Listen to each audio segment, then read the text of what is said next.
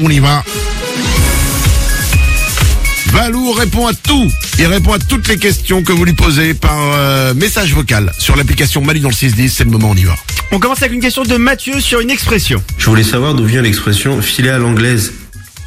Filer à l'anglaise. Combien fait les Anglais pour qu'on utilise cette expression Mais Euh. c'est une très bonne question. Toutes ces expressions qu'on utilise, on ne sait même pas d'où elles viennent. Exactement, Manu. Autrefois, on utilisait le verbe anglaiser pour dire voler.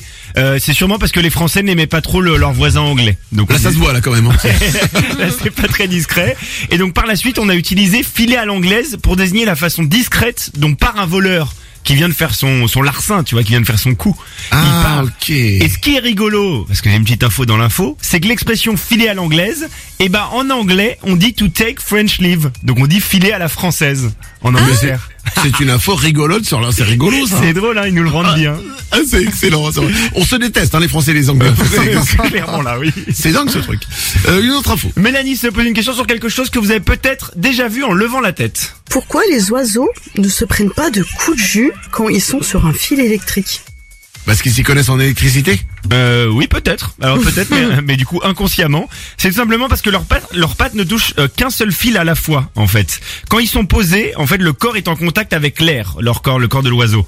Et l'air, c'est un isolant. Donc en fait, le, le- le- la tension électrique, elle va prendre le chemin plus court et elle va pas passer par l'oiseau. Tu vois, ça ferait un détour de passer par l'oiseau. Tu Eh veux dire que là, euh, donc en fait, un oiseau, il prend pas d'électricité. Exactement. Il ne prend pas. Le seul cas où il pourrait prendre de l'électricité, c'est soit s'il touche le sol en même temps. Donc, il faudrait qu'il fasse un grand écart entre le fil électrique et le sol. Donc, euh, autant te, te dire que c'est impossible. Oui. Ou, ou qu'il touche un autre fil électrique. Parce que ce moment-là, son corps servirait de conducteur entre les deux fils électriques ou entre le fil et le sol. Mais alors attends, si l'air est un isolant, Ouais.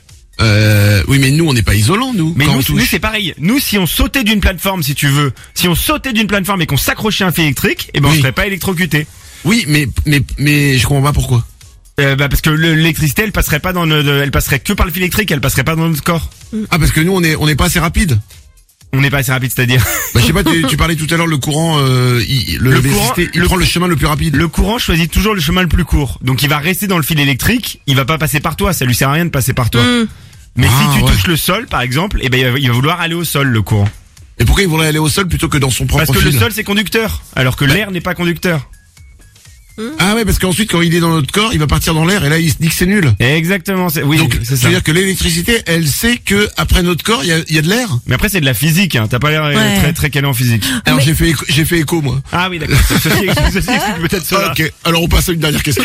Alexis se pose une question sur un jour de la semaine. Pourquoi les jours de la semaine se terminent tous par dit, sauf le dimanche Merci. bah de rien. il Manu- va répondre. Rassure-moi, t'as fait du latin J'ai eh, j'ai fait un peu de latin. Ah, ok. Bon, t'es mon homme alors. Ça va être plus simple que les oiseaux.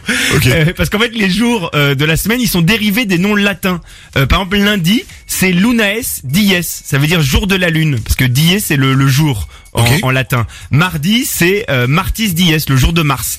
Et D'accord. ainsi de suite euh, de toutes les planètes, sauf le dimanche. Puisque le dimanche, en fait, au début, c'était sol dies, le jour du soleil. Mais ça a été renommé en jour du Seigneur. Dies Dominicus.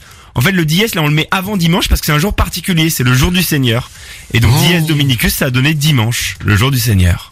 Ok, d'accord. Joli. C'est joli, hein Ouais. Bon, bah, Qu'est-ce qu'on a appris aujourd'hui C'est quoi J'ai mal au crâne. J'ai trop appris. Ah ouais.